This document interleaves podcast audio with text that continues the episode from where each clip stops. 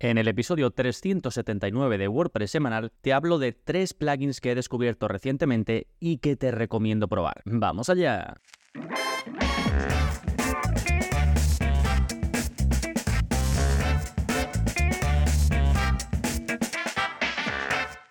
Hola, hola, soy Gonzalo Navarro y bienvenidos al episodio 379 de WordPress Semanal, el podcast en el que aprendes a crear y gestionar tu propia web con WordPress en profundidad. Y hoy te voy a hablar de tres plugins que un par de ellos los he descubierto hace poquito, otro de ellos hace algún tiempo, pero que aún no había probado. Creo que están muy bien, no quiere decir que los tengas que incorporar a tus proyectos, pero sí que me parecen interesantes y creo que merece la pena que los pruebes. De hecho, te voy a hablar también de mi proceso en cuatro pasos para probar plugins. Ya he hablado de él en alguna newsletter o en algún otro episodio, pero creo que es muy interesante. Desde que sigo este proceso ahorro mucho tiempo cuando tengo que buscar un plugin específico, así que ahora te lo voy a contar, además de mis tres descubrimientos. Bien, pero antes, como siempre, novedades. ¿Qué está pasando en gonzalonavarro.es esta semana? Pues tenemos nuevo vídeo de la zona código, es el vídeo 329. Ya sabes que publico uno nuevo cada semana y el objetivo es que puedas hacer modificaciones en tu web con un poquito de código, copias, pegas y lo tienes. No tienes que saber desarrollo ni ninguna cosa complicada. Y en este caso te enseño a crear una animación de texto con un poquito de CSS. La semana pasada publiqué otra animación con CSS también enfocada al texto y tenía mm, más pasos el código, ¿no? Aunque ya sabes que es copiar y pegar. En este caso es más sencillo y te da un efecto muy chulo porque es como que si imagínate que tienes un texto en un negro clarito y se va como iluminando, como que el negro va cogiendo eh, fuerza, ¿no? Y esto lo va haciendo con un efecto automático. Yo lo he llamado como que brilla, realmente la propiedad que usamos en el CSS no es de brillo pero es mm, a mí me da la sensación de eso como que va brillando el texto y puede estar bien para destacar un texto de alguna llamada a la acción o algún tipo de cosas. Voy a estar publicando de forma salteada, no necesariamente seguida, ¿no? Pero en la zona código voy a estar publicando animaciones de texto porque es algo que eh, varios de vosotros de los que estáis apuntados en gonzalonavarro.es me habéis pedido, así que voy a ir publicando y si en algún momento tengo bastantes, ya hay como tres animaciones o así, pues las recopilaré para tenerlas pues no sé si en un curso o de alguna forma que queden todas bien recogidas y ordenadas también de todas formas, en la parte de código, vas ahí, puedes filtrar y ver todas las animaciones. Sí, bueno, ya lo tienes disponible. Recuerda que en las notas del episodio voy a dejar todos los enlaces, pero vamos, si no te vas a gonzalonavarro.es y por ahí navegas, que seguro que encuentras lo que necesitas. Precisamente en las notas del episodio también encontrarás el plugin de la semana que se llama Custom Blocks Constructor de Lazy Blocks Team y es un plugin que tiene una pinta muy buena. Este plugin te permite crear bloques para el editor de WordPress, el conocido como el editor de Gutenberg, de forma visual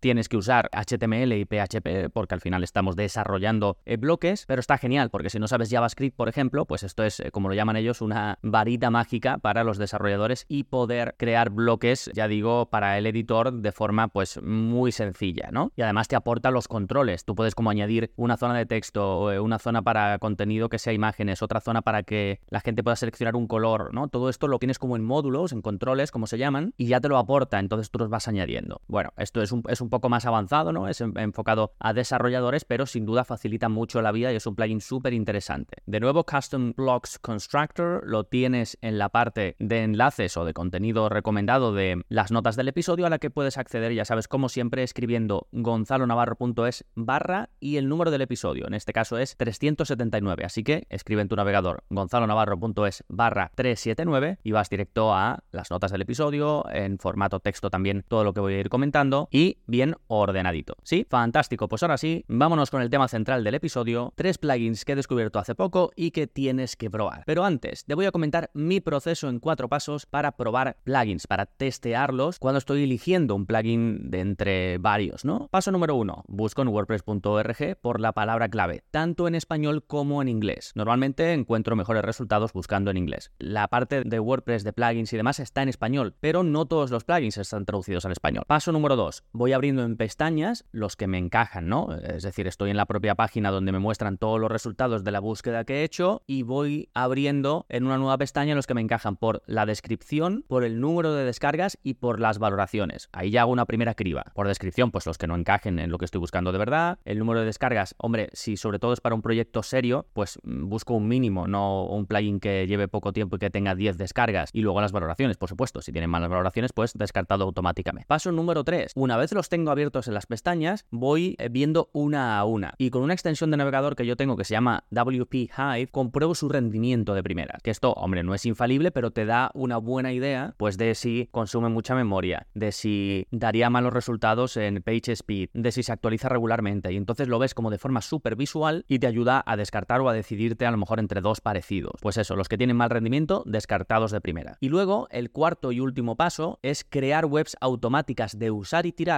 con los plugins que quiero probar ya instalados. Es decir, imagínate que estás en la página de un plugin y dices, este es, me interesa, voy a probarlo. Le das a un botón y te crea una web en segundos con ese plugin ya instalado. Y ahí lo pruebo, ¿vale? Esto lo hago con TasteWP, del que ya os he hablado anteriormente. Tengo un tutorial, un vídeo también para suscriptores y tiene también una extensión de navegador que te permite, pues de forma rápida, como digo, cuando estás ahí, crear una página al vuelo y ya después pruebas el plugin en esa página automática y te olvidas de la página porque se elimina automáticamente, ¿sí? Si te interesa el proceso, estoy regalando a todos los que os apuntéis a la newsletter eh, de WordPress semanal en la que recibís cada semana mínimo una vez análisis de los mejores plugins, los mejores themes, procesos que podéis seguir, como por ejemplo este que os comento de, de seleccionar plugins para que seáis más eficientes, más productivos gestionando vuestras webs y que tengáis más tiempo para enfocar en vuestro negocio, en lo que sea que hagáis con vuestras webs. Y además, si os apuntáis ahora, hay ahora mismo más de 7000 suscriptores en la lista, pues os envío directamente, nada más apuntaros, este bonus en vídeo de mi proceso en cuatro pasos para probar plugins. Os podéis apuntar en las notas del episodio, por ahí vais a tener una cajita para apuntaros a, la newsletter y si no, en gonzalonavarro.es barra lista. Sí, fantástico. Pues vamos con el descubrimiento número uno de estos tres plugins que os voy a comentar y se llama Admin and Site Enhancement. Este es un plugin que te va a permitir ahorrarte otros plugins. Básicamente te ayuda a mejorar varios aspectos del trabajo del día a día con WordPress. Como te imaginarás, al ser uno de los que he seleccionado, pues tiene buen rendimiento. Además, una cosa buena que activa solo las funcionalidades que quieres utilizar y estas funcionalidades están enfocadas en distintas áreas. Tiene una, por ejemplo, para la gestión de contenidos, donde puedes habilitar la opción de duplicar tus contenidos, puedes habilitar la característica para reordenar los contenidos arrastrando y soltando, puedes adaptar la característica de media replacement, es decir, reemplazar contenido multimedia de forma fácil, que ya sabes que si lo haces sin nada la experiencia no es buena, puedes habilitar la posibilidad de subir archivos SVG y más opciones de gestión de contenido. Otra gran área donde puedes ir activando características para utilizar en tu web, pues más enfocadas a la parte de administración. Por ejemplo, puedes eliminar los molestos avisos que salen en la parte del escritorio, puedes crear una zona de administración más amplia, puedes reordenar los menús que aparecen en la parte de administración de WordPress, puedes desactivar los widgets del dashboard, del escritorio, puedes eliminar elementos de la admin bar, es decir, la barra negra de arriba, y puedes ocultar la admin bar para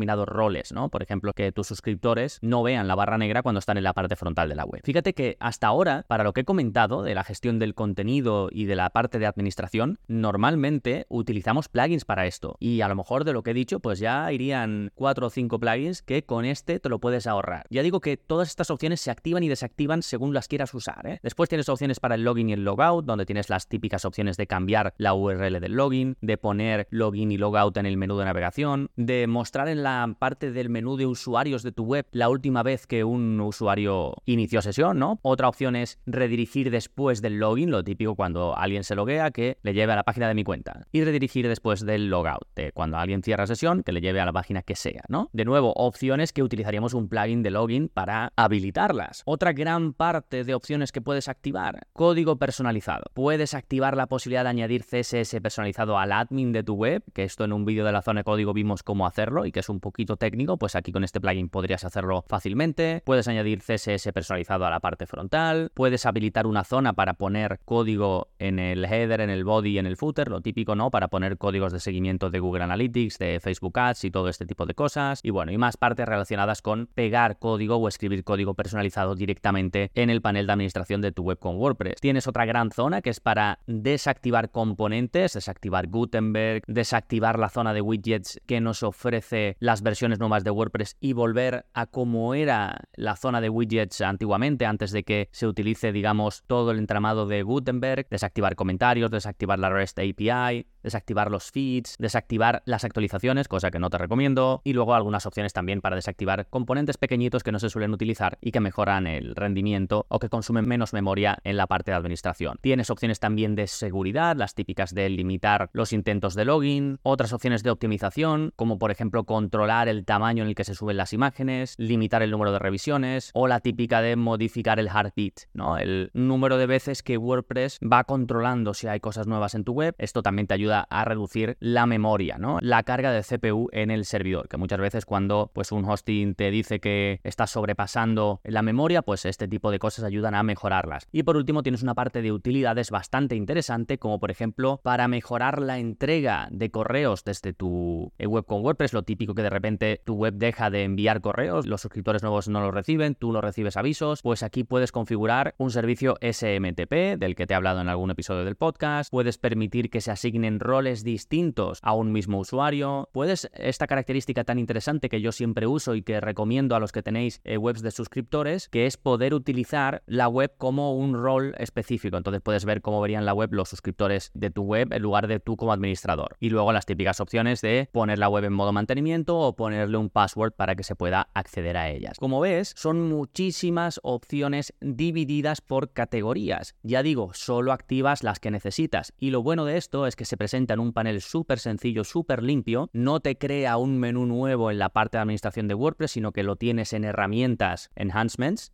Ahora mismo creo que no está traducido al español, aunque seguro que llegará porque es un plugin que se está haciendo cada vez más popular. Así que me parece muy interesante si al menos usas, pues no lo sé, cinco de estas opciones. Yo creo que ya te merecería la pena porque te estarías ahorrando plugins. Que también te digo, si esos plugins que usas tienen buen rendimiento individualmente, da igual, ¿eh? O sea, no pasa nada por tener cinco plugins en lugar de uno si el impacto es similar. Pero bueno, aquí está todo ordenadito, puedes activar, desactivar y yo sin duda en el próximo eh, proyecto que tenga, la próxima web que haga, lo voy a utilizar de forma activa. Descubrimiento número 2, Fluent Auth, Auth de Authentication y está enfocado a la seguridad, porque al final la seguridad en WordPress es un tema importantísimo y por eso pues hay varias empresas, hay muchos plugins que se dedican a la seguridad y uno de los eh, plugins nuevos que mejor pinta tiene es este que te comento, Fluent Auth o Auth, ¿no? Con TH al final. Lo primero que me gustó de este plugin cuando lo activé fue su sencillez. Me recordó a una mezcla entre el plugin de seguridad Sucuri y iTheme Security, que es uno de los que más me gusta en cuanto a cómo presenta el panel de opciones y a la facilidad que te da para activar, pues eso, unas características de seguridad u otras. Y este plugin pone mucho énfasis en la parte de seguridad que tiene que ver con el inicio de sesión, porque realmente es muy importante. Al final, como un hacker consigue iniciar sesión en tu web, pues ahí estás perdido, ¿no? Entonces, te permite activar la autenticación en dos factores para el inicio de sesión. Tienen una parte que ellos llaman inicio de sesión mágico, que básicamente inicia sesión a través del correo electrónico, es decir, necesitas una confirmación. Puedes implementar un inicio de sesión con un registro social, es decir, registro a través de alguna red social, lo típico con Google, Facebook y eso. Tiene la característica de limitar los inicios de sesión, el número de veces que alguien puede probar un inicio de sesión. Tiene redirecciones de inicio de sesión dinámicas, es decir, si un administrador inicia sesión, pues que se le redirija a este sitio. Si un suscriptor inicia sesión, que se le redirija a este otro. Tienes un log, es decir, un registro con una auditoría de todos los logins que ha habido y todos los registros que ha habido en la web para que puedas detectar si en algún momento hay un problema quién se ha conectado. Por supuesto, tiene características, aquí ya nos vamos a la parte de protección en sí, tienes características para mejorar la seguridad en sí de WordPress, lo típico de notificaciones de correo electrónico, si hay algún problema de seguridad o para estar informado de, de lo que ha ido pasando semanalmente o lo que sea, y también restringir el acceso a la parte de administración para los roles de usuario de bajo nivel, por ejemplo, suscriptores, autores, colaboradores, etc. Este es un plugin que promete ser el plugin de seguridad más ligero y rápido que hay en el ecosistema WordPress y me ha llamado mucho la atención. Sin duda, también lo voy a utilizar en mi siguiente proyecto para probarlo, no solo ya viendo las opciones como ya he hecho en una web de pruebas, sino me gustaría probarlo en un proyecto real. Así que lo tengo apuntado porque al final me llama mucho su enfoque, cómo presenta todas sus opciones. Así que ahí queda el descubrimiento número 2. Vamos con el último, con el tercer descubrimiento que se llama Slim SEO. Puede que ya me hayas escuchado hablar de él, porque es un plugin de SEO que tenía ganas de probar desde hace tiempo y ya lo hice. Ya en el último proyecto que hice para una clienta, utilicé este plugin Slim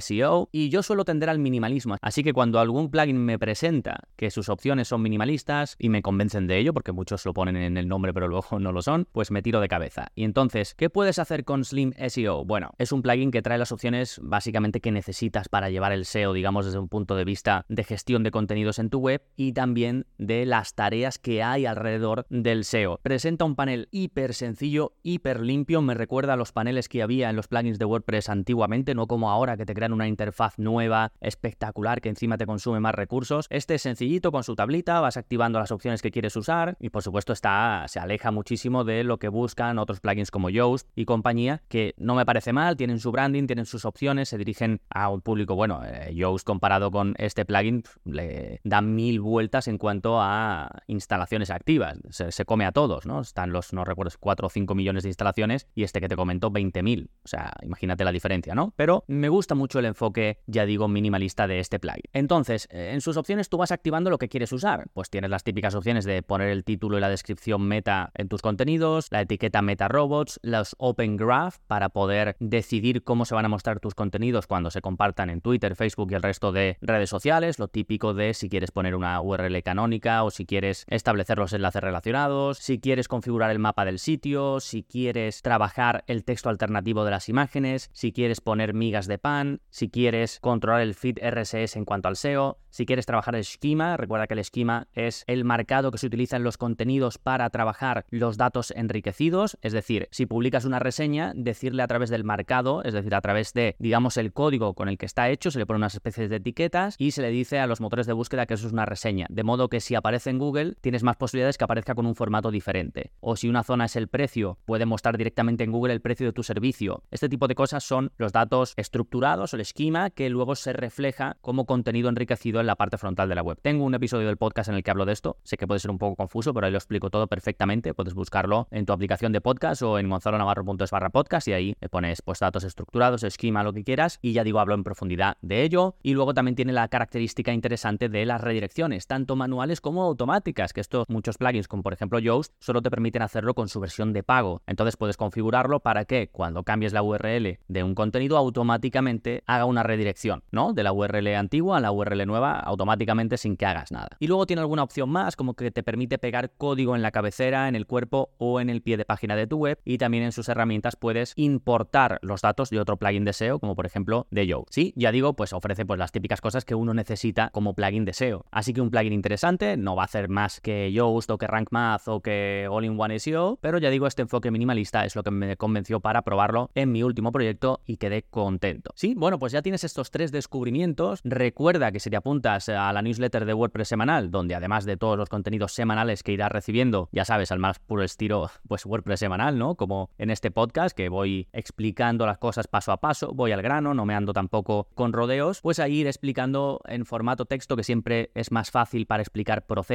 para hacer análisis un poquito más profundos y la idea es que pueda hacerte la vida más fácil en cuanto a la gestión y la creación de web con WordPress para que te concentres, ya digo, en lo realmente importante, que es ganar dinero con tu negocio. Así que apúntate ahora para recibir el bonus mientras esté disponible este vídeo en el que te explico mi proceso paso a paso para elegir plugins de WordPress. Solo tienes que ir a gonzalonavarro.es barra lista y ahí te podrás apuntar. Sí, fantástico. Nada más, por último, darte las gracias por estar ahí, por escuchar. Si tomas alguna acción, por ejemplo, piensas que este episodio le puede gustar a un compañero de trabajo, algún amigo, algún familiar, pues ya sabes que te agradezco mucho si puedes compartirlo con esa persona y ya si te animas y dejas una valoración, si te suscribes al podcast en la aplicación en la que estés, si dejas un comentario, lo que puedas hacer en tu aplicación de podcast, pues ya sabes que ayuda a que otros puedan llegar a conocer este podcast WordPress semanal que llevamos, pues no sé si siete años, seis años, un montón de años y seguiremos fuertes durante muchos más. Nada más por este episodio, nos seguimos escuchando. Adiós.